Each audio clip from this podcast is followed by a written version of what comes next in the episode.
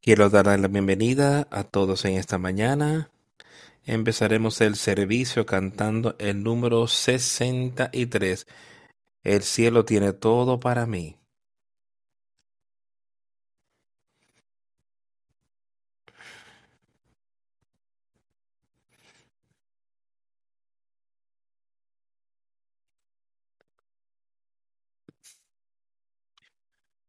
La tierra no tiene tesoros, sino que perece con todo su sang.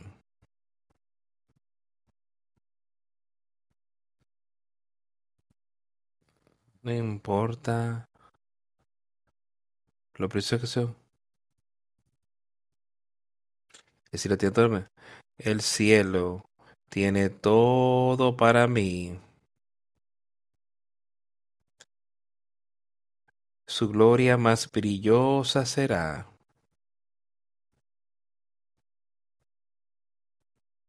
Gozo inmesurable será mi tesoro. El cielo tiene todo para mí.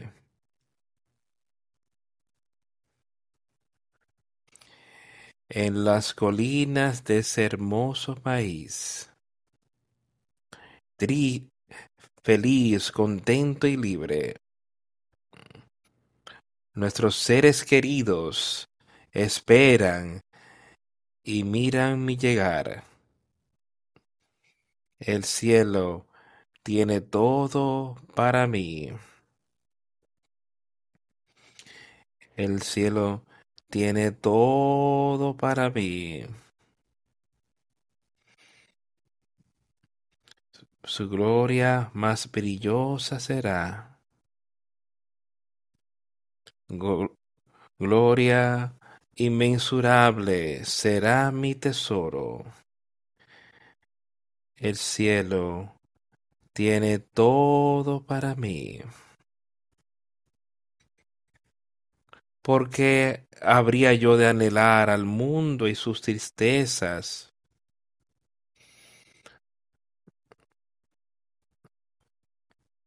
Cuando allí en casa, después del mar, millones cantan y cantan la historia maravillosa que el cielo tiene todo para mí. El cielo tiene todo para mí.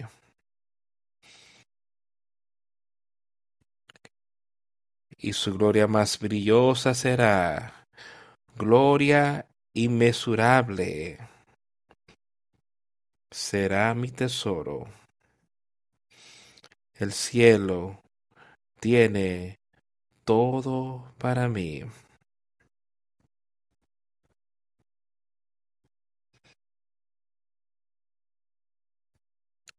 Esta canción que acabamos de cantar, las primeras palabras, dice que el cielo no tiene tesoro, sino que perece con el uso.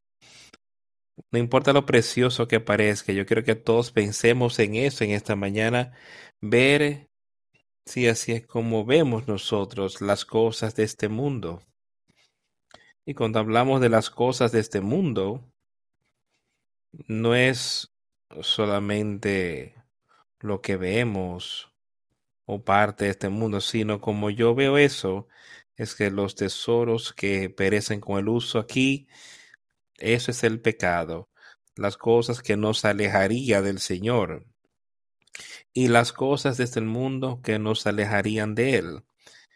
Y eso es, Él dice que cuando lleguemos ahí y seguimos eso, esos deseos, cuando eso es concebido, dice que ahí es cuando el pecado prevalece en nuestras vidas y todos siempre tenemos que tener tener eso continuamente sacado de nuestra vida, dejar que el Espíritu Santo sea fuerte, lo que nos dé la fuerza para vencer eso y de no participar en eso, sino cuáles son nuestros tesoros aquí en la tierra. Estamos buscando ese tesoro de arriba o estamos buscando, estamos buscando ese tesoro eterno o estamos buscando solo las cosas frívolas aquí en la tierra en la que yo puedo participar o, o que puedo usar para entretenerme o satisfacer el deseo del cuerpo. Dice que perece con el uso. Cuando hemos hecho y logrado todas las cosas terrenales que vemos, que eso es lo que la carne desea que están, desea con tanto fuerza. Al fin de cuentas, es nada. Y no tendrá ningún valor, no será nada que será bueno para nuestra eternidad. Pero tenemos esta oportunidad de conocer a nuestro Señor y Salvador por poner nuestra fe y arrepintiéndonos de nuestros pecados a Él, confiando en Él. Y porque yo he de anhelar el mundo y sus tristezas. Cuando en ese hogar, allá después del mar, millones cantan la maravillosa historia. El cielo me tiene todo para mí. Está en eso en nuestra vida hoy. Eso es lo que estamos buscando hoy. Buscando y queriendo ser parte de cualquier otra cosa, que estemos dispuestos a dejar atrás las cosas de este mundo, a ser uno con Jesucristo. Pablo dice que él contaba las cosas de este mundo como nada, como basura, dice él. Basura, algo que no sería bueno para él en lo natural, pero sino que contó la sangre preciosa de Jesucristo. De, tanta gracia, eso es lo que él buscaba y eso es a lo que él aspiraba. Él decía que sería gran gozo el poder dejar este mundo para estar con Cristo Jesús, que continuar aquí en esta tierra. Él dijo que era mejor para él y para el pueblo aquí en la tierra en ese tiempo, para él de quedarse aquí y él fuera conciliado para estar en esa condición para estar aquí lo, mientras Dios quisiera, para él poder ver que este cuerpo miserable en el cual él viviera, que no había nada bueno, que no había nada, lo único bueno era el Espíritu Santo en él, y que había una guerra que constantemente se libraba en él, ya que Satanás constantemente quería atraparlo y él está tratando así de conseguir que tú y yo de atraparnos. Es una gran guerra que se está librando, pero ten en mente y siéntete alentado, animado, que, que el más fuerte de los dos espíritus es Dios. Y ya Él está ofreciéndonos ese poder a cada uno de nosotros. Y yo sé que eso es un hecho. Y yo sé que podemos tener perdón. Sobre veamos la victoria. Veámonos anima, animados hoy en su palabra, no desalentados, sino animados, que podamos mirar hacia adelante y ser uno con Él.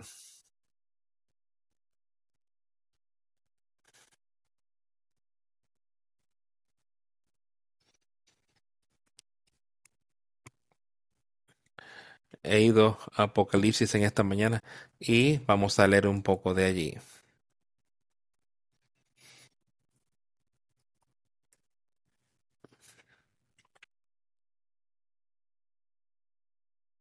Vamos al capítulo 19 de Apocalipsis.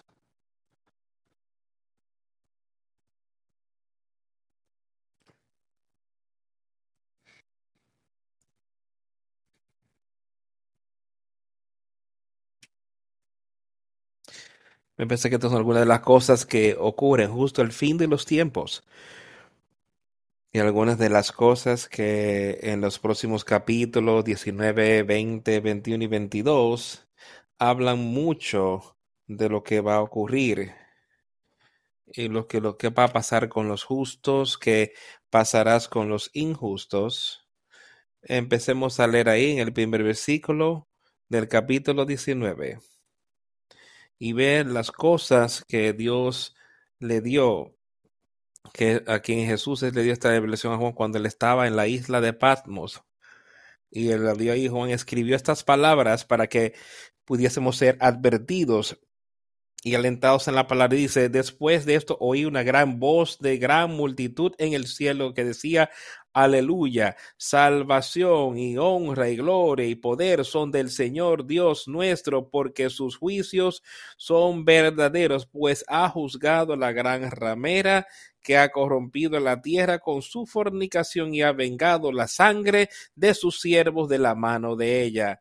Me parece que lo que estaba ocurriendo allí si yo vi y oí una gran voz de gran multitud, o sea, mucha gente alabando a Dios diciendo, aleluya, salvación, gloria y honra y gloria y poder son del Señor Dios nuestro. Y eso es lo que cada uno de tener en nuestra mente hoy, dándoles a Él la honra y la gloria. Dice, porque sus juicios son verdaderos y justos, y la palabra de Dios y sus juicios son verdad y son justos.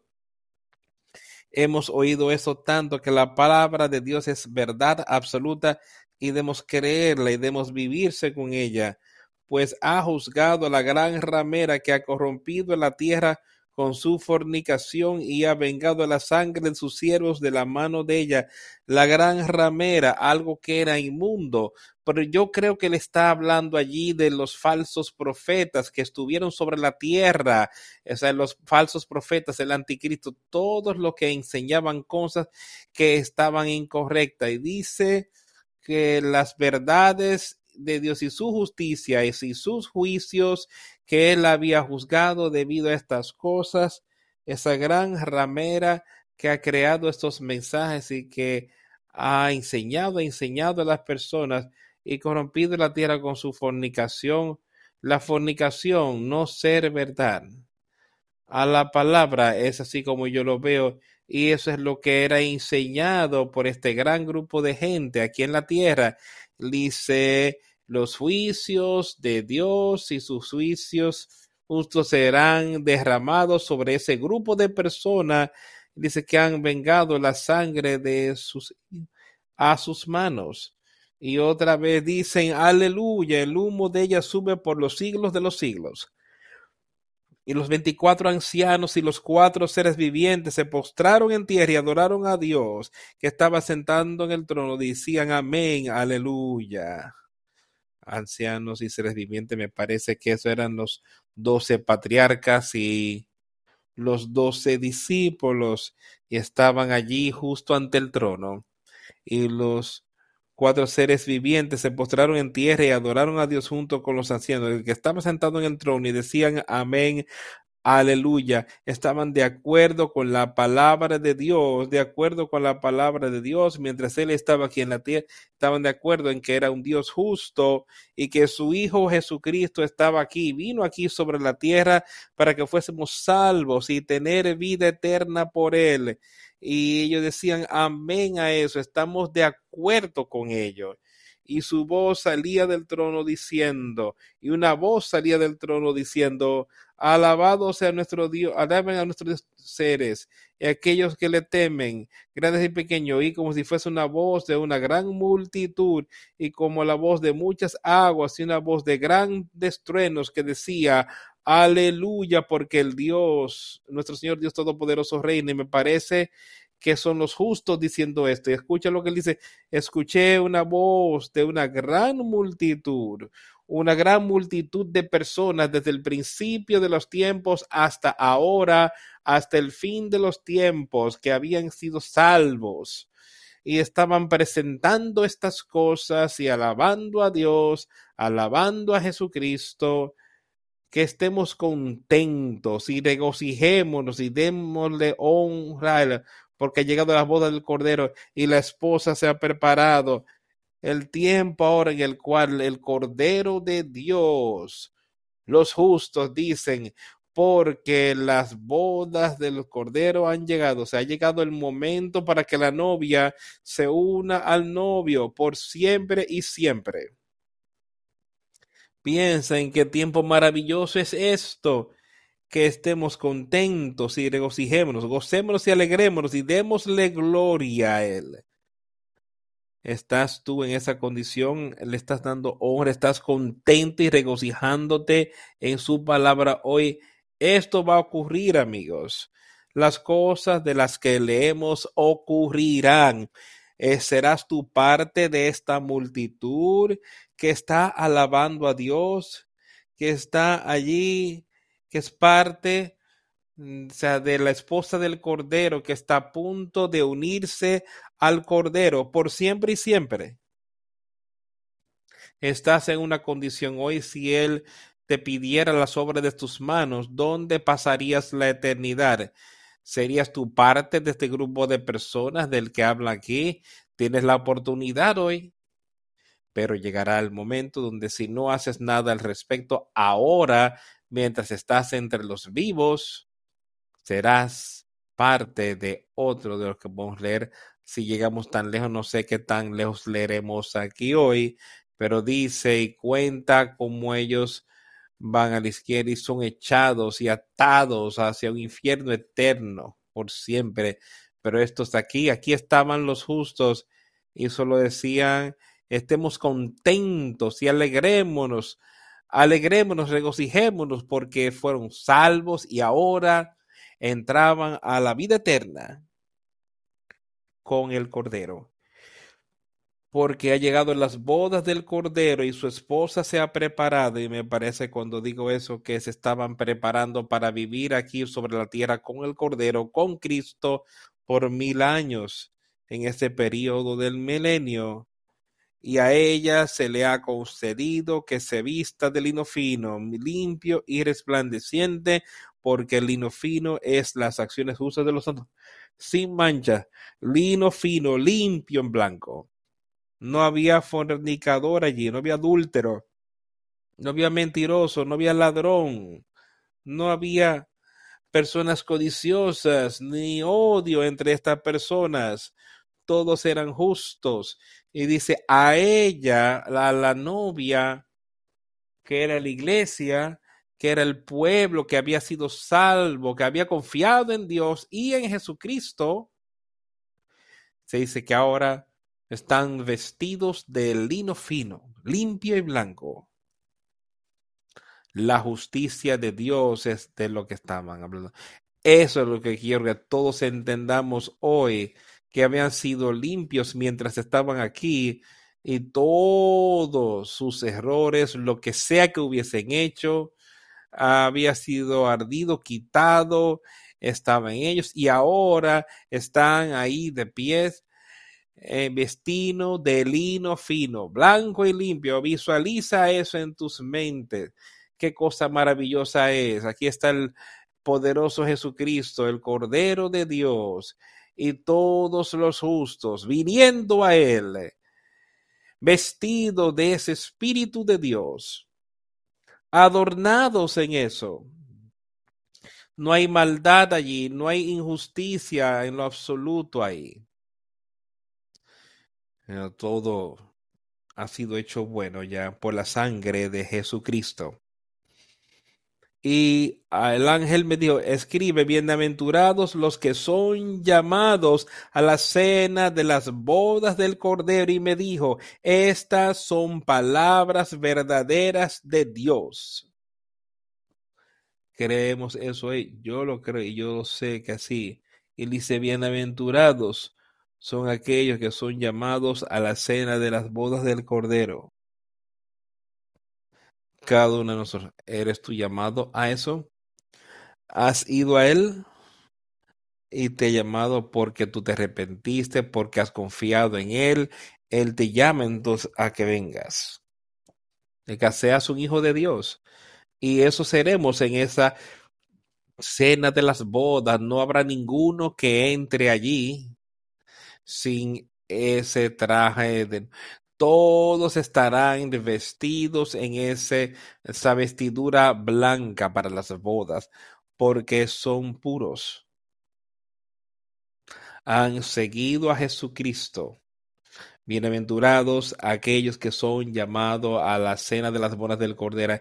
Y él me dijo, estas son palabras verdaderas de Dios. Leemos en una de sus parábolas como el hombre envió a todo el reino y no podía conseguir que su gente, que sus amigos vinieran a la boda de su hija, me parece, o de su hijo, eh, con quien sea que él estuviese teniendo una ceremonia de bodas, y él dijo que él invitó a toda esta gente, y este es el matrimonio del cual Dios nos está hablando y del cual Jesús nos está hablando hoy, y que le está pidiendo y está rogando para que cada uno de nosotros estemos listos viniendo a Él para así ser parte de esa cena de las bodas. Queremos estar ahí vestidos de ese lino fino. Lo que ocurrió en la parábola, Él envió su palabra, envió su invitación y la gente dijo, oh, tengo que hacer este o tengo que hacer aquello. Está esto en nuestras mentes. Hoy tenemos algo que es más importante que hacer que venir y oír la palabra de Dios. Tenemos algo más importante en nuestras meses ahora mismo, hoy. Entonces, escuchando, oyendo la palabra de Dios, lo que Él quisiera que hiciéramos.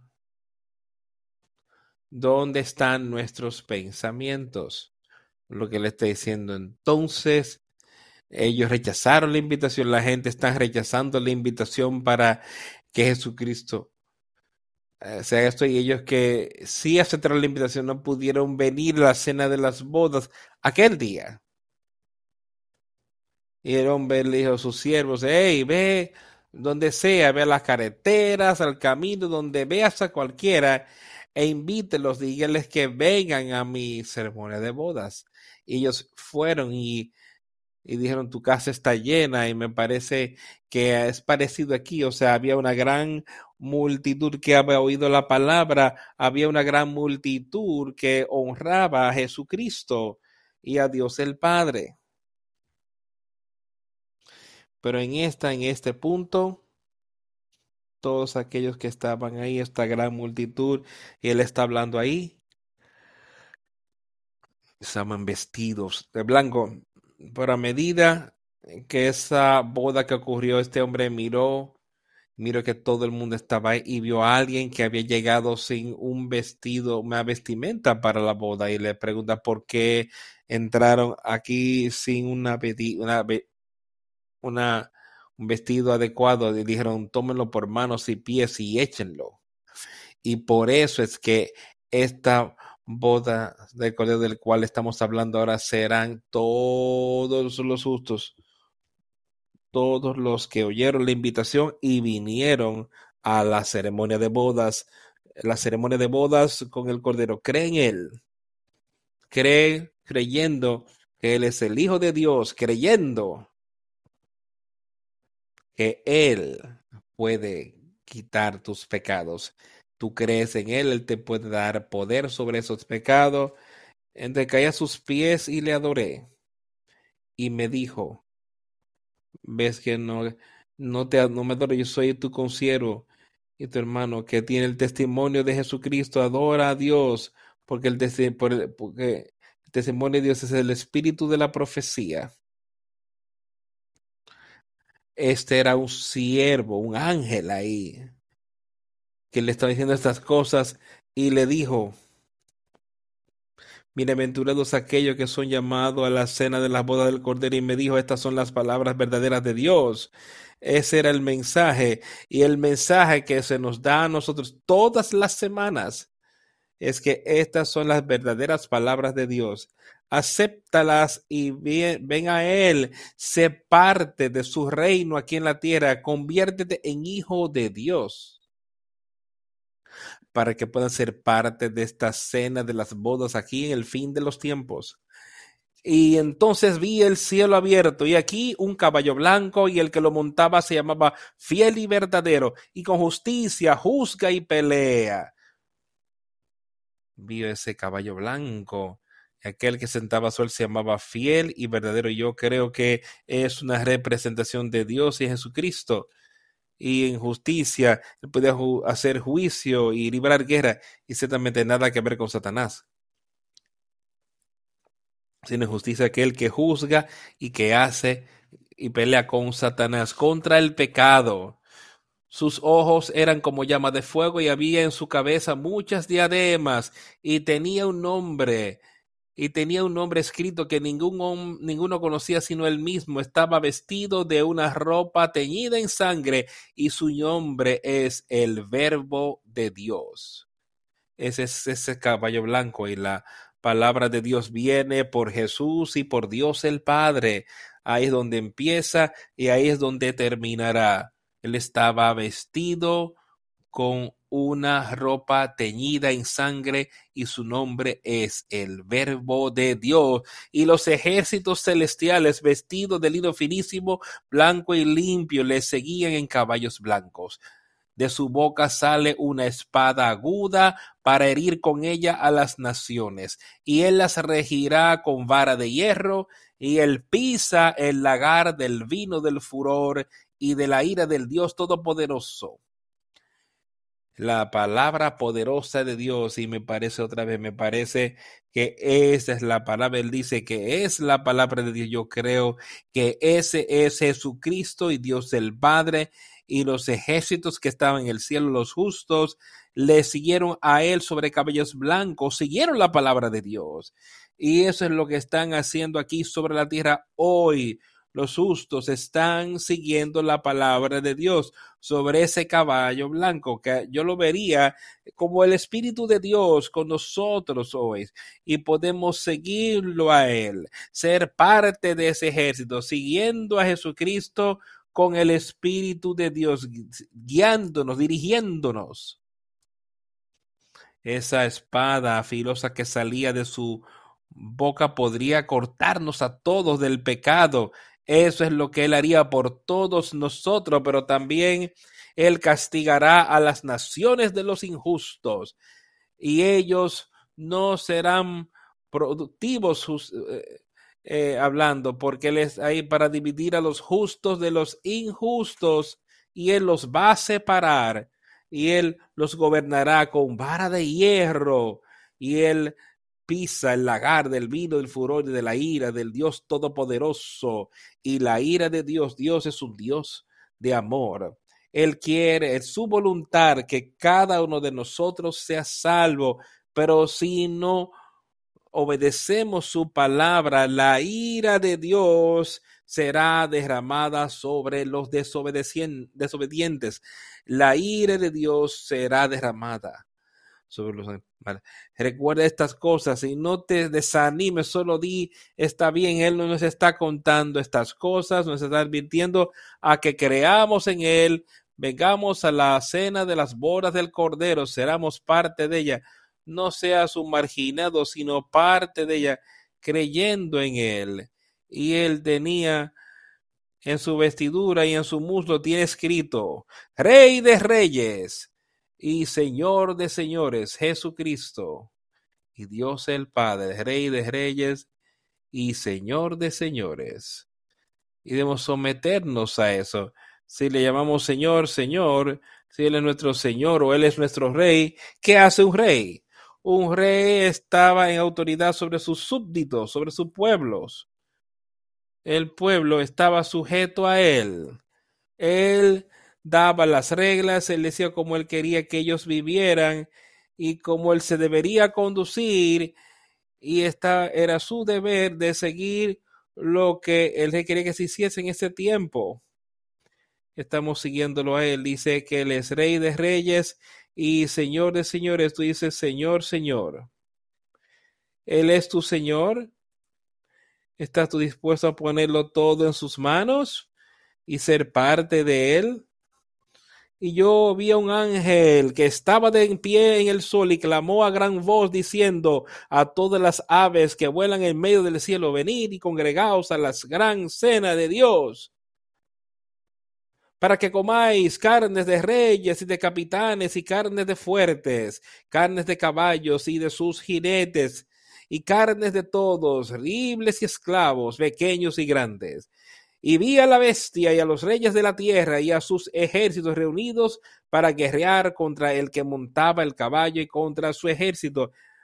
Ah, recuerden lo que le está diciendo. Él está llamando a que las aves del cielo vengan a ser parte de estas cosas. Entonces él está mirando y ve que vi a la bestia, la bestia, ese ciebro, este anticristo, y los reyes de la tierra, los reyes de la tierra, no digo los reyes de la, de la tierra, decía el rey Dios, Dios de, del universo.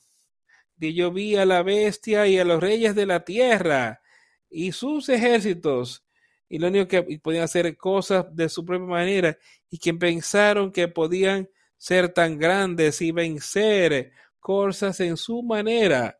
La bestia, el rey de la tierra, y sus ejércitos reunidos para librar guerra sobre aquel que estaba sentado sobre su caballo contra su ejército. Lo que está diciendo es que las cosas de este mundo, la gente, los injustos, los poderosos, los que se querían justos, todos ellos habían venido y estaban listos juntos para guerrear contra él que estaba sobre el caballo. ¿Quién es el caballo? y su ejército, su ejército son los justos. Aquel que estaba sentado sobre ese cabeza que tiene un, un nombre escrito, Rey de Reyes y Señor de Señores. ¿Y quién podría ser ese sino Jesucristo y Dios el Padre? Aquel y Él son uno. Y eso es quien Él es y vi a la bestia, los reyes de la tierra y sus ejércitos reunidos para guerrear contra el que montaba el caballo y contra su ejército. Y la bestia fue apresada y con ella el falso profeta que había hecho delante de ella las señales con las cuales había engañado a los que recibieron la marca de la bestia y habían adorado a su imagen. Estos dos fueron lanzados vivos dentro de un lago de fuego que arde con azufre.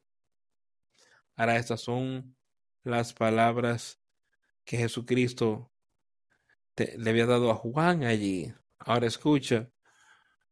La bestia y con él el falso profeta, la bestia aquí arriba y los reyes de la tierra, los injustos y sus ejércitos, todos los impíos fueron, se reunieron para hacer guerra contra Jesucristo y podemos ver estas cosas ocurrir hoy en la tierra también.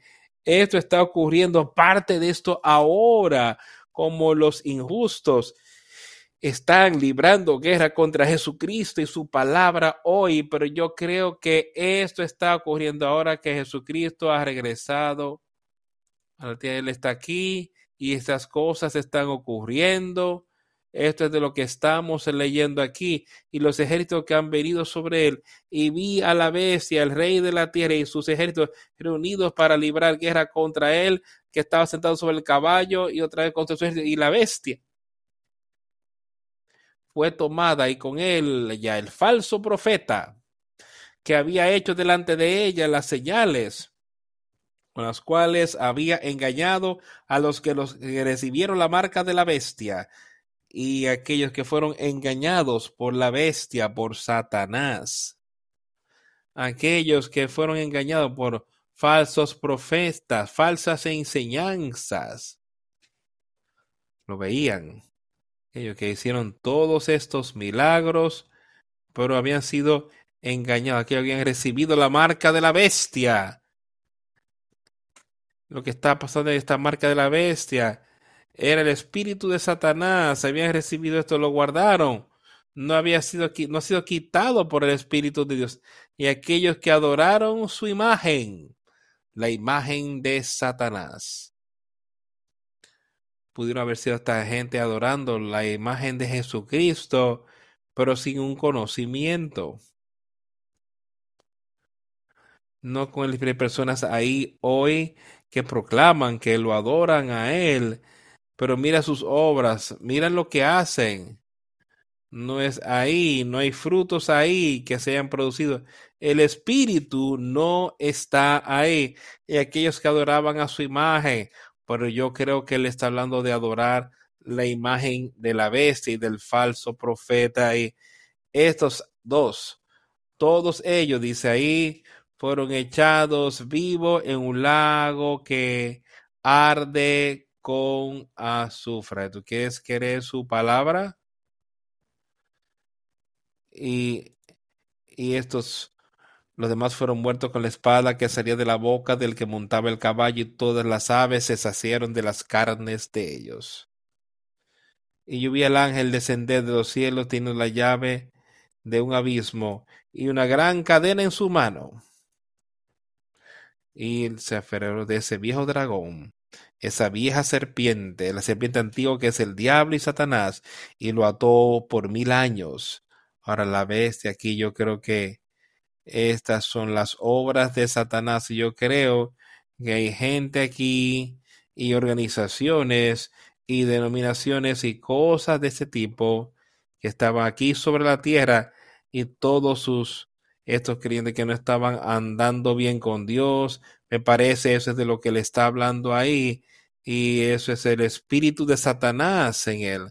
Pero entonces él está hablando aquí de que vio a aquel ángel descender del cielo, teniendo la clave a ese a ese abismo, o sea, la llave del infierno y una gran cadena en la mano y prendió al dragón, la serpiente antigua, que es el diablo y Satanás, y lo ató por mil años. Él tomó esa cadena, abrió el infierno, lo ató y lo echó en el abismo y lo cayó y puso un sello sobre él de manera que no engañara más a las naciones hasta que se cumplan los mil años y después de esto él habría de ser desatado por un breve tiempo. Los justos ahí entrarán en esa ropa blanca con la cual han sido vestidos y todos los malos y todos los que proclamaban decían ser cristianos, pero me parece que eso es de lo que le está hablando, que él dice que la bestia y los reyes de la tierra se juntan para librar guerra contra el que estaba sobre el caballo. Yo creo que le está hablando de estos hoy. Las personas proclamando creer, pero que no vivían. Personas que vivían y proclamaban ser cristianos, pero que nunca habían tenido ese nuevo nacimiento, todos aquellos, y Satanás, todos aquellos echados ahí en ese fuego por mil años. Antes, si vas a leer ahí en el juicio de los demás muertos, se mencionan ahí. Me parece que también estos caen en esa condición, mil años. Y lo echaron al abismo. Piensen eso. Estas son las verdades de Dios, el poder de Dios que está deshaciéndose de Satanás y de su decepción y lo callaron, lo echaron en ese infierno para que ya no pudiese engañar más a las naciones hasta que se cumplieran los mil años y después de esto sería desatado por el breve tiempo y pues podemos leer un poco de lo que ocurrió en ese momento. Cuando fue hecho el libro de, y vio tro, y vi tronos, y vi tronos y se sentaron sobre ellos los que recibieron facultad de juzgar, y vi las almas de los decapitados por causa del testimonio de Jesús y por la palabra de Dios, los que no habían adorado a la bestia ni a su imagen, y que no recibieron la marca en sus frentes ni en sus manos, y vivieron y reinaron con Cristo mil años. Juro que tengo un gran deseo de estar con este grupo de personas y yo sé que podemos, yo puedo, yo no sé si tú puedes tener eso, pero es, oye lo que le está diciendo y leamos este versículo 4 otra vez y vi tronos, tronos. Hay mucha muchas cosas en ese abismo, mucha diferencia en este lago de fuego de azufre y un trono. Hay dos grupos pequeños, dice que este otro grupo que fue echado ahí, ahora este hombre dice, yo vi tronos, un hermoso lugar y maravilloso, es como se vería un trono. Y aquel que estaban ahí y el juicio les fue dado a ellos. Yo vi las almas de aquellos que habían sido decapitados por el testimonio de Jesús y por la palabra de Dios, y a que no habían adorado a la bestia. Ahora, esto es a quien él vio, estas almas que estaban ahí alrededor del trono, este hermoso lugar, aquellos que habían sido martirizados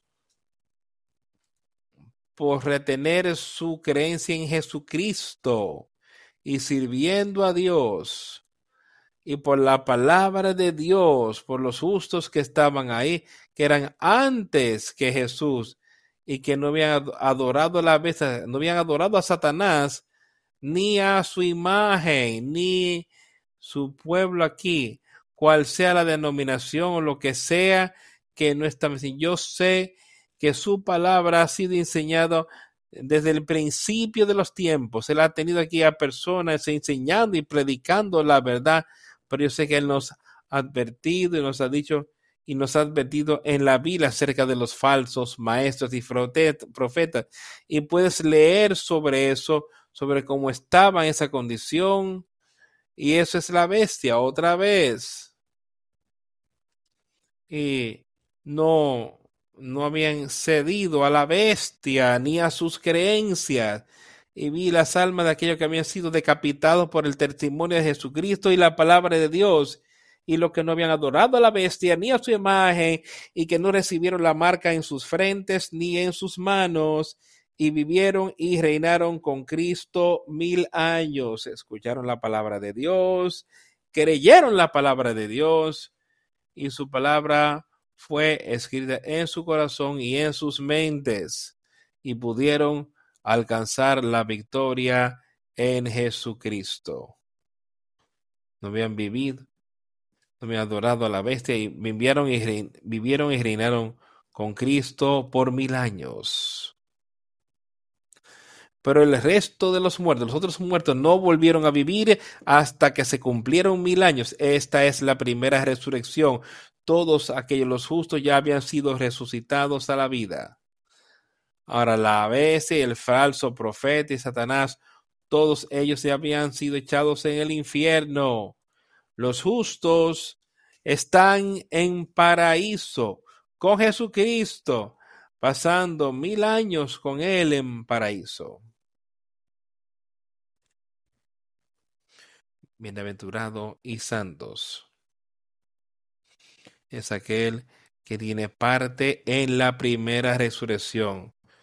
Sobre aquellos la segunda muerte no tiene poder, pero aquellos serían sacerdotes de Dios y de Cristo y reinarán con él mil años. Mil años. Piensa eso. Eso es más que nadie que ha vivido aquí en la tierra. Vemos a alguien aquí que si llegaron a ser 100 años de edad, que han vivido mucho tiempo, pero yo creo que estaremos aquí en la tierra con Cristo. Y yo creo que será más como era en el huerto de Edén.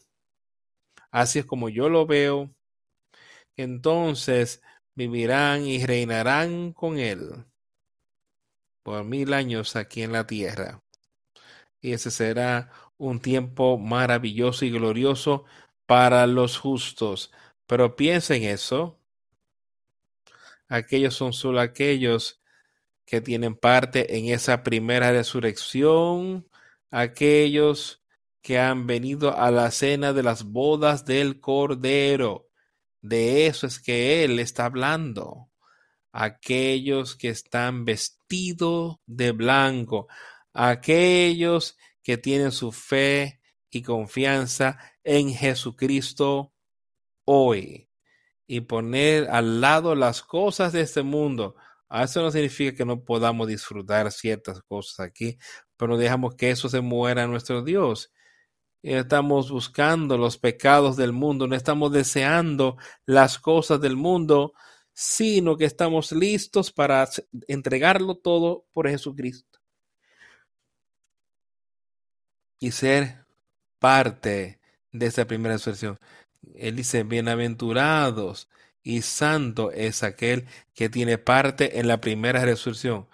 Él dice santo, porque Él está ahí lleno del espíritu de justicia, lleno del espíritu de Dios. Y Él es santo y será así por los siglos de los siglos. Y cuando los mil años se cumplan, ahora oye con cuidado a esto, Cuando se cumplan los mil años, Satanás será suelto de su prisión. Escucha eso. Satanás ahora, siendo desatado, las cadenas quitadas, la puerta del infierno abiertos y Satanás pasando al frente. Y él saldrá a engañar las naciones que están en los cuatro ángulos de la tierra, Gog, Agog y Amagog, a fin de reunirlos para la batalla, el número de los cuales es como la arena del mar. Y subieron sobre la anchura de la tierra y rodearon el campamento de los santos y la ciudad amada, y, de Dios descendió fuego del cielo y los consumió. Y el diablo que los salía ahora traía todos los muertos aquellos que quizás nunca habían proclamado el confianza en Jesús, pero que habían vivido aquí en la tierra, todos los muertos, los traídos de la tierra. Y él está engañando, quizás le está diciendo, bien, ahora vamos a recibir tu recompensa. Pero descendió fuego de Dios de los cielos y los devoró y el diablo que los había engañado fue echado al lago de fuego y azufre, donde la bestia y el falso profeta están y serán tormentados día y noche de los siglos de los siglos. Y la bestia el falso profeta ya tienen mil años ahí. Satanás había sido librado de donde sea que él estaba siendo retenido, dice en ese abismo sin fin. Que quizás era un lugar diferente de donde la bestia el falso profeta estaban. Viste que ellos fueron echados. Ahora Satanás está siendo echado en ese lago de fuego y azufre.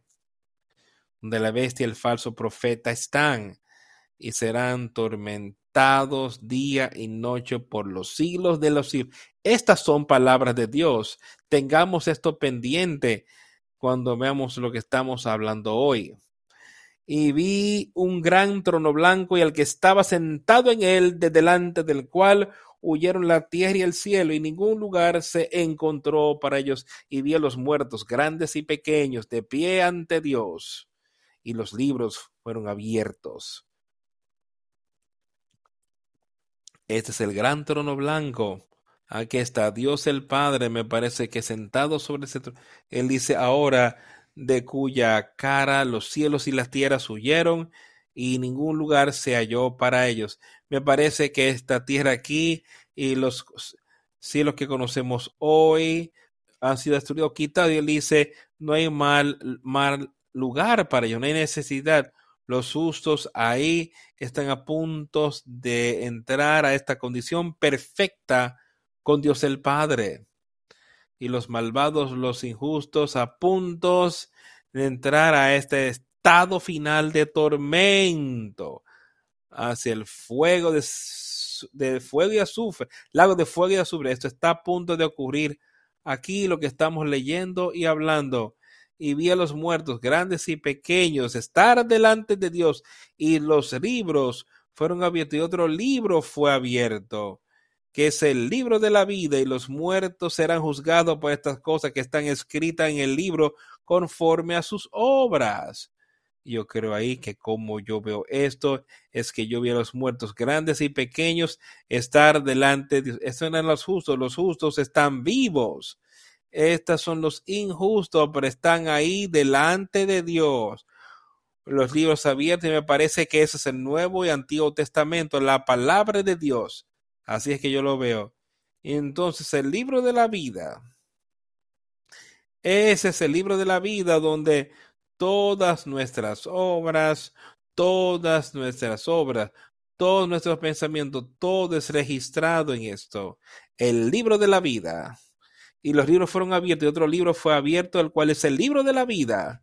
Y los muertos fueron juzgados de aquellas cosas que fueron, estaban escritos en los libros según sus obras fuera que eran las obras de Satanás o si eran las obras del Espíritu de Dios en ti. Y eso será con cada uno de nosotros.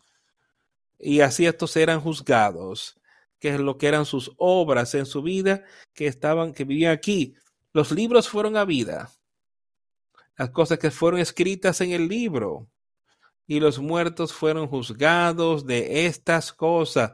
La palabra de Dios que estuvo aquí sobre la tierra y las cosas que fueron escritas en los libros conforme a sus obras. Y el mar entregó a sus muertos, y la muerte y el infierno entregaron a sus muertos. Y ellos eh, juzgarían a cada hombre conforme a sus obras. No hay nadie que vencerá esto. Puede ser que digamos que yo solo vivo una buena vida y que yo estoy bien. Yo no tengo que aceptar a Jesús. Yo no tengo que ser como Él nos ha pedido que vivir. Simplemente puedo vivir una buena vida y estaré bien.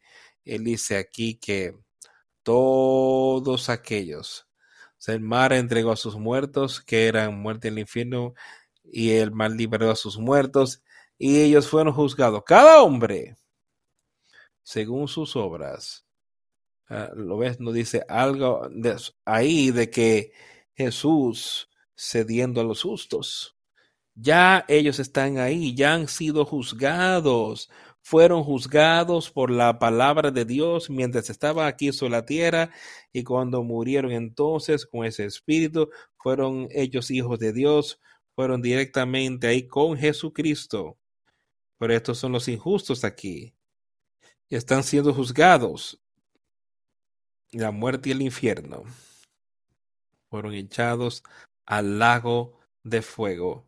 Esta es la muerte segunda. Y el que no se halló inscrito en el libro de la vida fue lanzado al lago de fuego. Yo creo que los nombres de los justos estaban ahí en ese libro de la vida. Yo sé que estaban ahí. Pero aquellos que no tienen sus nombres inscritos ahí, los que habían aceptado la palabra de Dios y que habían aceptado a Jesús, fueron aquellos que fueron juzgados y fueron echados vivos a ese lago de fuego por siempre y siempre y siempre Amigos, qué cosa tan terrible. Que no hay nada que podamos hacer al respecto de aquel día. Yo quiero que tú pienses, llegará el momento cuando nos eh, no estemos en este mundo, que estemos en la esterilidad y un instante después de salir de esta vida, momento cuando todo esto ocurre, no habrá nada lo podrá cambiar. Tú o estarás ahí con Cristo a punto de entrar a esa nueva tierra, esos nuevos cielos, la nueva Jerusalén, tú serás echado a ese lago de fuego. Solamente hay dos lugares. Y tú tienes la oportunidad ahora de hacer tu elección segura por Jesucristo nuestro Señor y Salvador. Y yo sé que eso puede ser hecho con todos nosotros. No tenemos que pasar por esa muerte segunda. Podemos tener nuestros nombres escritos en el libro de la vida del Cordero. Eso fue lo que él le dijo a sus discípulos cuando los envió a predicar y a enseñar y a sanar y los envió y les digo que no llevaran dos túnicas, que no llevaban más nada, que no cargaran dinero. Él salió a ver lo que él di y a confiar completamente en él y eso es lo que nos está pidiendo hoy. Solo ponlo en sus manos y confía totalmente en él. Y regresaron y estaban emocionados sobre lo que pudieron hacer emocionados sobre ver el poder de Dios. Y podemos estar emocionados de cuando podemos recibir eso hoy. Puedo verlo, pero ¿sabes qué? Lo que les dijo el Señor Jesús. Él dijo, no te regocijes en el poder que has tenido, en lo que has hecho, en eso, sino regocíjate porque tu nombre está escrito en la vida del líder del Cordero. Yo diré amén a eso y regocijémonos en eso, que nuestros nombres pueden ser. Yo espero que tu nombre esté ahí. Esto está entre tú y Jesucristo y Dios el Padre, pero yo sé que puede estarlo. Pero tú tienes que entregarte a Él. Tú tienes que arrepentirte de tus pecados. Tienes que tener fe en Jesucristo y cuyo nombre no fue hallado escrito en el libro de la vida, fue echado en el lago de fuego. Ahora miremos, veamos qué es lo que ocurre después de eso. Esto es después del periodo del mil de los mil años. Todas estas cosas han ocurrido y yo vi los nuevos cielos y nueva tierra, porque el primer cielo y la primera tierra pasaron y el mar ya no existía más. Y yo, Juan, vi la santa ciudad, la nueva Jerusalén, descender del cielo de Dios, dispuesta como una esposa ataviada para su marido. Y oí una gran voz del cielo que decía, He aquí el tabernáculo de Dios con los hombres, y él morará con ellos, y ellos serán su pueblo, y Dios mismo estará con ellos como su Dios. Enjugará Dios toda lágrima de los ojos de ellos, y ya no habrá muerte, ni habrá más llanto, ni clamor, ni dolor, porque las primeras cosas pasaron. Ahora yo quiero contarte, hablarte un poquito de eso y cómo yo veo eso la tierra, y me dice que fueron deshechas. Y ahora Él está haciendo un nuevo cielo y una nueva tierra, un nuevo lugar para que los justos puedan vivir. Eso es lo que Dios está haciendo.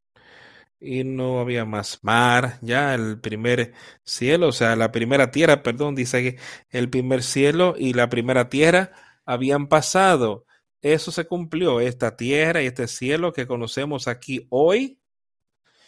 Todo esto ya fue cumplido hasta este momento y no hay más necesidad. La familia de Adán ya, no es más. No hay más oportunidad para nadie salvar su alma que viviera aquí en la tierra. No hay más necesidad para que la familia de Adán viva aquí.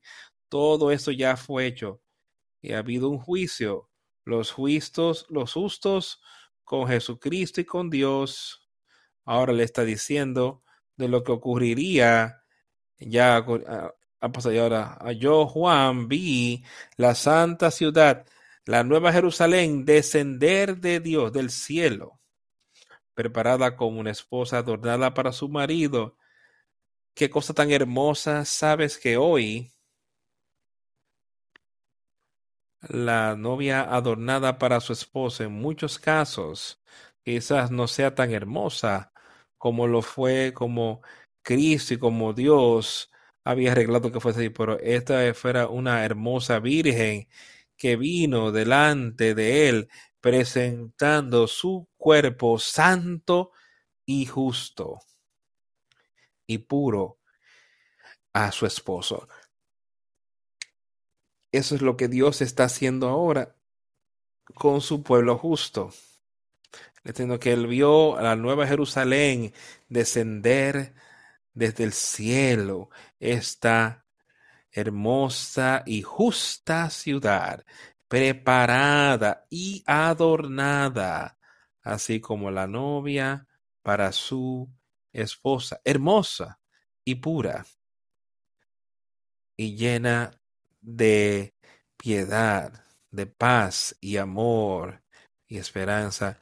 No necesitamos más esperar porque estamos ahí. Está llena de paz y amor. Preparada como una novia adorada para su marido. Y escuché una gran voz de los cielos diciendo, He aquí el tabernáculo de Dios está con los hombres y él morará con ellos, el tabernáculo de Dios, el lugar a donde Dios reina ahora está con el pueblo de la familia de Adán, que han sido salvos. Y Dios está con ellos, y Él morará con ellos, y ellos serán su pueblo. Y el mismo Dios estará con ellos y será su Dios. Piensa en eso, viviendo en ese hermoso lugar con Dios. Y Dios este, quiere que todas estas personas en este no hay otro Dios, no hay otros dioses en sus mentes, no están adorando a más nadie. Todas las cosas del mundo han sido de ella, y ahora este lugar hermoso y nuevo y Dios limpiará toda lágrima de sus ojos.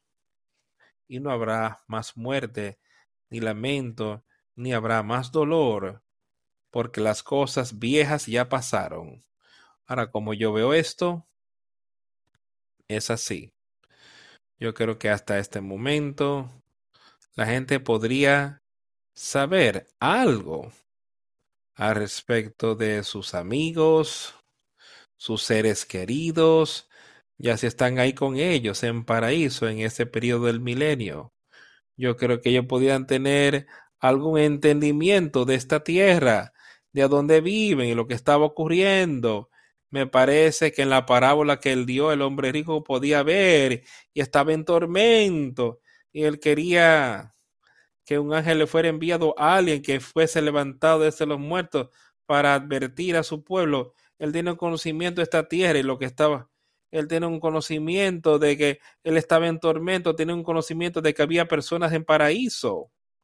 Yo creo que hasta este momento podíamos tener eso y sería un tiempo triste, sería un tiempo maravilloso para pensar y saber que fuésemos salvos. Pero había tristeza, había lágrimas allí de saber que alguien, un ser querido, no estaba ahí. O nadie que no estuviera ahí. A donde eso sería triste para los justos. Pero va le dice en el versículo 4 que Dios enjugará toda lágrima de sus ojos. Él quita todo eso. No habrá más tristeza ni muerte, ni tristeza ni llorar, ni habrá más dolor, porque las cosas viejas pasaron, las cosas viejas, creo yo, son esta tierra, y todas las cosas allí que vamos a saber y tener nuestra mente sobre esta tierra.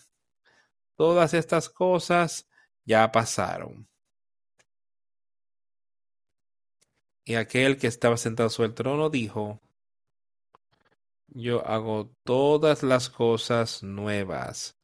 Él me dijo a mí, escribe, porque estas cosas son verdaderas y fieles. Él hace todas las cosas nuevas. Somos nuevos ahora. Somos ahí con Dios para reinar con Él por siempre y siempre. Un hijo de Dios, igual que Jesucristo, lleno de justicia para estar ahí por siempre y siempre. Yo hago todas las cosas nuevas. Tenemos esa nueva vida. Todas las cosas viejas, quitadas. Todo el recuerdo de esas cosas me parece que ¿Cómo podría no, podría no haber tristeza si yo recordara que yo tenía amigos o tenía familiares que no estaban ahí? Habría gran tristeza por la eternidad. Él dice, yo tomo estas cosas, quito todas estas cosas, y haré todas las cosas nuevas, y no habrá más tristeza, no más dolor, no más muerte, porque las cosas viejas pasaron. Todo esto en esta vida pasará, pero será algo de tanto gozo de estar ahí con Dios y su pueblo.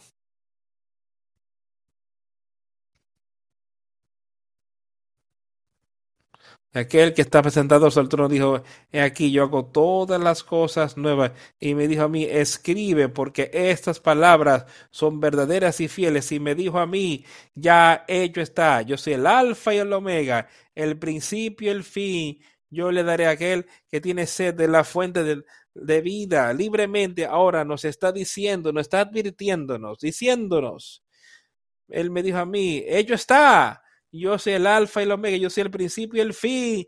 Dice, yo le daré a aquel que tiene sed, todos aquellos que quieren beber de esa agua que quitará su ser, esa agua espiritual que te dará vida por siempre y siempre. Dice, la fuente del agua de la vida, le daré gratuitamente, te daré eso a ti si me lo pides. Y el que venciere heredará todas las cosas y yo seré su Dios y él será mi hijo. Ahora escucha, eso es lo que él nos está diciendo ahora. Si tú tienes ser y después de tienes esa, si tú la quieres, yo te la daré a ti, yo te daré de esa fuente del agua de la vida, no de la muerte. ¿Qué ocurrió con aquellos que murieron? En sus pecados fueron echados vivos en el infierno. ¿Qué pasó con aquellos que estaban vivos con Jesucristo? Que tienen esa vida eterna y es un don de Dios que fue pagado por la sangre de Jesucristo. Acéptalo. La fuente del agua de la vida gratuitamente. Aquel que venciere heredará todas las cosas. ¿De qué está hablando él? Aquel que venciera a Satanás, aquel que venciera el pecado en la carne, heredará la vida eterna. Aquel que venciere heredará todas las cosas, el poder de Dios y todas las cosas de las que él está hablando aquí. Un lugar en esa nueva Jerusalén, un lugar en esa nueva tierra, y yo seré su Dios, y él estará ahí. Dios estará con los justos, dice él, y él será su Dios. Yo seré su Dios, y él será mi hijo, hijo de Dios. Amén a eso. Pero los cobardes e incrédulos, los abominables y homicidas, y homicidas, los fornicarios y hechicerios, los idólatras, y todos los mentirosos tendrán su parte en el lago que arde con fuego y azufre, que es la muerte segunda. ¿Ves la diferencia de lo que nos has estado diciendo hoy? Lo que ocurrirá y él lo menciona otra vez, yo te daré a ti esa vida eterna si la quieres, si tú crees, si vienes a mí y si pides y te arrepientes, pero dice, si no lo haces, entonces tú eres un incrédulo, tú eres temeroso de que no puedes hacer estas cosas, tu incredulidad es y, y y hechiceros y idólatras y mentirosos. Y eso es en cada uno de nosotros. Tendrán su parte en el largo que arde con fuego y azufre, que es la muerte segunda. Y vino a mí uno de los siete ángeles que tiene los siete plagas y habló conmigo diciendo, ven, te mostraré a la esposa la esposa del cordero y me llevó en el espíritu a un monte grande y alto y me mostró la gran ciudad, la santa de Jerusalén que descendía del cielo de Dios y teniendo la gloria de Dios, y su fulgor era semejante al de una piedra preciosísima, como piedra de jaspe, diáfana como el cristal. Tenía un muro grande y alto con doce puertas y en las puertas doce ángeles y los y nombres inscritos que son los de las doce tribus de los hijos de Israel. Al oriente tres puertas, al norte tres puertas, al sur tres puertas, al occidente tres puertas y el muro de la ciudad tenía doce cimientos, y sobre ellos los doce nombres de los doce apóstoles del Cordero. Esta es toda la ciudad, todo está construido sobre la justicia, sobre la justicia de Dios. Es esta ciudad, esta nueva Jerusalén, es sobre lo cual está construida. Aquí es donde los justos morarán. Las puertas ahí para que puedan venir. Y aquellos que hablaron conmigo, aquel que habló conmigo tenía algo duro para medir la ciudad y las puertas ahí y el muro y la anchura de ella es como son cuatro y, y la midió la ciudad y con una gran lectura doce mil estadios, la longitud, la altura y la anchura de ellas son iguales un gran área mucho espacio. Y sé que la altura todo es igual. Todo el mundo que está ahí estará en términos iguales. No habrá nadie que esté rico, no habrá pobre, sino que todos estarán ahí llenos con el espíritu y el conocimiento y el entendimiento. Y como hijos de Dios. Él midió el muro allí, 144 codos de medida de hombre, la cual es de ángel. El material de su muro era de jaspe, pero la ciudad era de oro puro, semejante al vidrio limpio. Puedes visualizar en tu mente que es algo para yo pensar lo que es esta ciudad, lo que es el sitio del cielo, cómo será. Cuán maravilloso será y cuán hermoso será pero lo más maravilloso al respecto es que estaremos ahí en una condición salva, estaremos ahí como hijo de Dios. Eso es lo más maravilloso, toda la gloria y la honra y todo esto que Dios tiene en esta hermosa ciudad. Eso no es nada para mí comparado con poder ser hijo de Dios.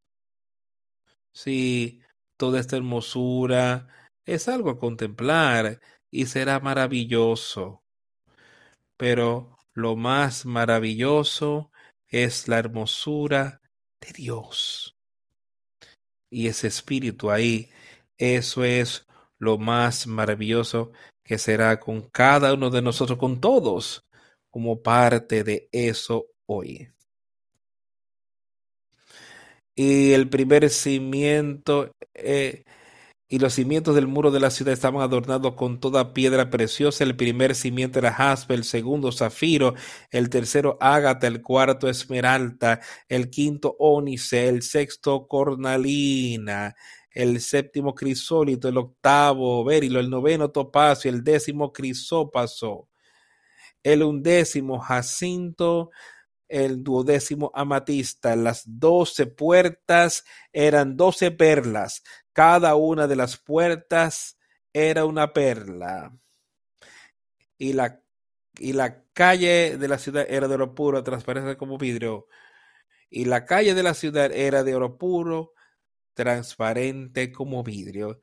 Y no vi en ella templo, porque el Señor Dios Todopoderoso es el templo de ella y el Cordero y la ciudad no tenía necesidad del, de que le brille el sol ni la luna, porque la gloria de Dios la iluminaba y el Cordero es la luz de ella, y las naciones de ellas que fueron salvas caminarán en eh, caminarán y, y los señores traerán su honra a él, y las puertas de ellas nunca serán cerradas de día, pues allí no habrá noche y llevarán la gloria y la honra de las naciones a ella.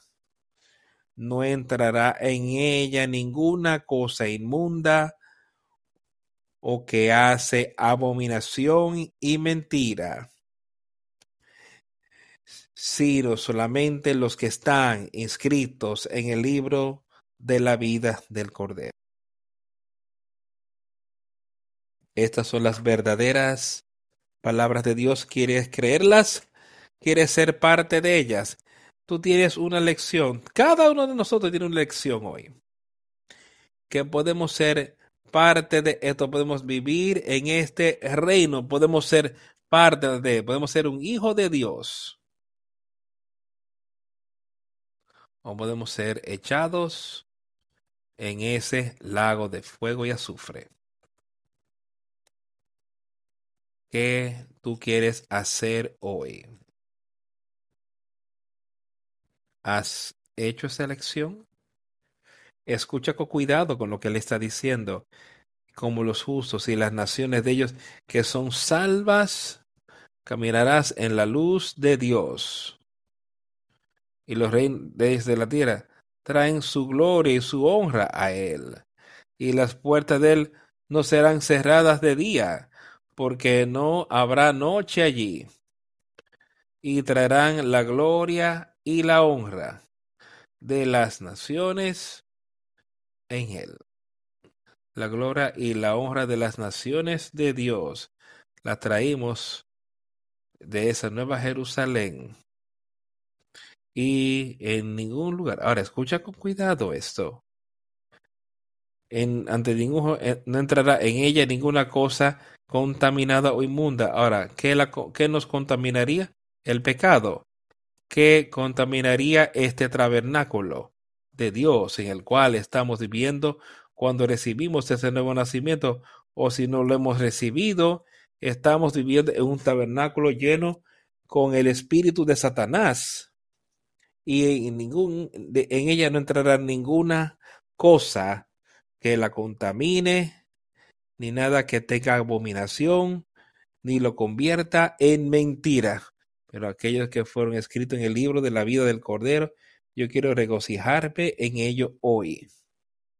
Nuestro nombre puede estar escrito en el libro de la vida del Cordero. Y me parece que está ahí. Y tú tienes esa oportunidad también de saber que tu nombre está escrito en el libro de la vida del Cordero. Y puedes ser parte de esto y vivir por siempre como hijo de Dios. Tú tienes la oportunidad hoy. Usémosla y arrepintámonos de nuestros pecados y aceptemos a Jesucristo y alcanzamos así la victoria. Me parece que la mayoría de las veces para esta época del año normalmente tomamos la comunión en las casas. Yo no estoy aquí para nada y nunca pretendo decirte cuándo tienes que tomar comunión, pero te recuerdo que eso ha sido una tradición de la iglesia, pero tú tienes la libertad de tomar la comunión cuando tú quieras tomarla, donde sea y como sea quieres tomarla, siempre y cuando estés tomándola en gracia de gracias y en honra a Él y haciéndolo y siendo digno de hacer eso cuando lo hacen. Pero a nosotros se nos recomienda por muchos años que podemos hacer estas cosas en nuestro hogar cuando sintamos que somos dignos o que estamos listos de tomar esa comunión con Jesucristo. Yo se lo dijo, te lo dejo totalmente a ti. No quiero decirle a nadie cuándo deben de hacer eso. Eso queda entre tú y Dios y Jesucristo. Vamos a cantar el número 307, Sublime Gracia.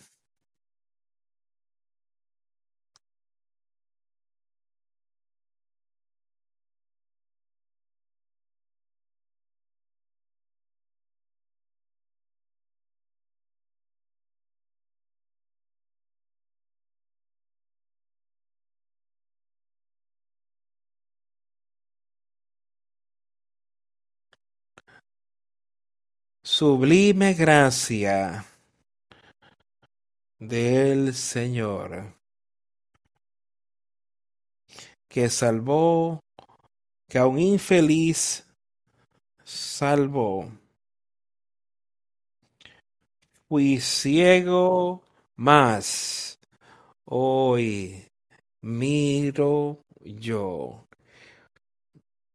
perdido y él me halló. Su gracia me enseñó a temer. Mis dudas ahuyentó. Oh, cuán precioso fue a mi ser. Cuando Él me transformó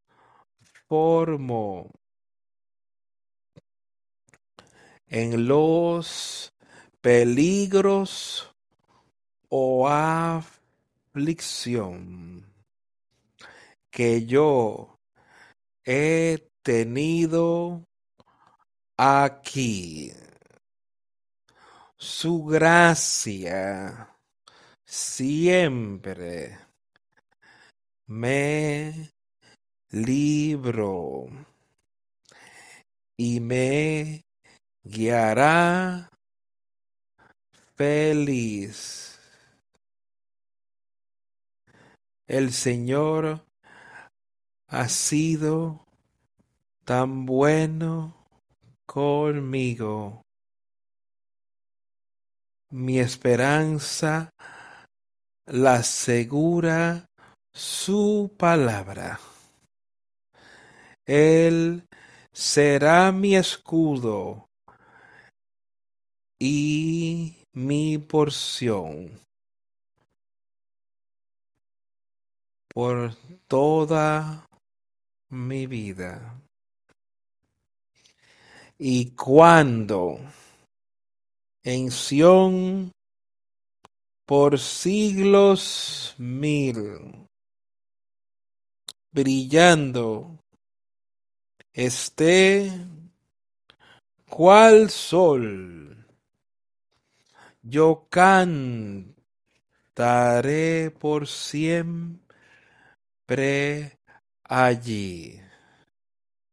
Sobre su amor que me salvó.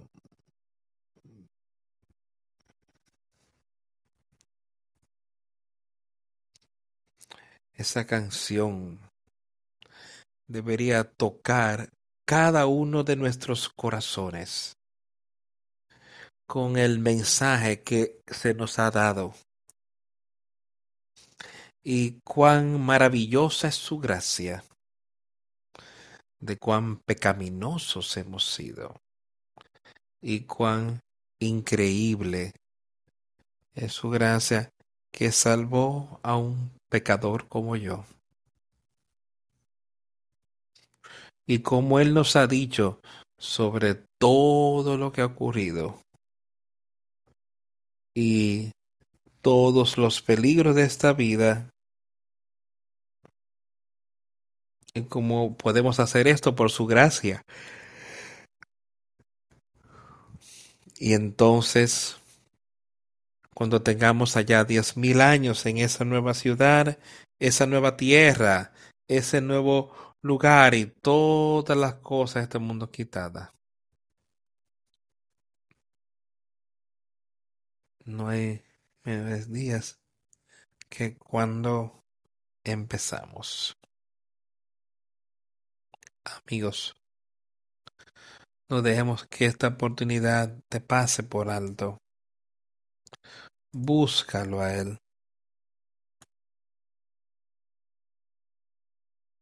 Y alcancemos la vida eterna, oremos. A Dios el Padre, te damos gracias por las maravillosas palabras de exhortación que podemos recibir hoy. Y yo te ruego que nos guíes, que tú me guíes de manera que yo pueda animar a todos los que escuchen hoy mi voz, que yo pueda animarlos a ellos, a que te busquen a ti y que en esta semana que yo pueda animar a otros y que yo pueda utilizar las cosas que tú has confiado en mis manos, las cosas que tú me has dado a mí, qué talentos, palabras, qué vida espiritual para ayudar a otras a ver y conocer a Jesucristo. Y que nos alejemos de ese lago de fuego. Y Dios, vemos que tú eres misericordioso, ser misericordioso y amoroso que quiere proclamar eso por el mundo. Y pedimos estas cosas en el nombre de Jesús. Amén.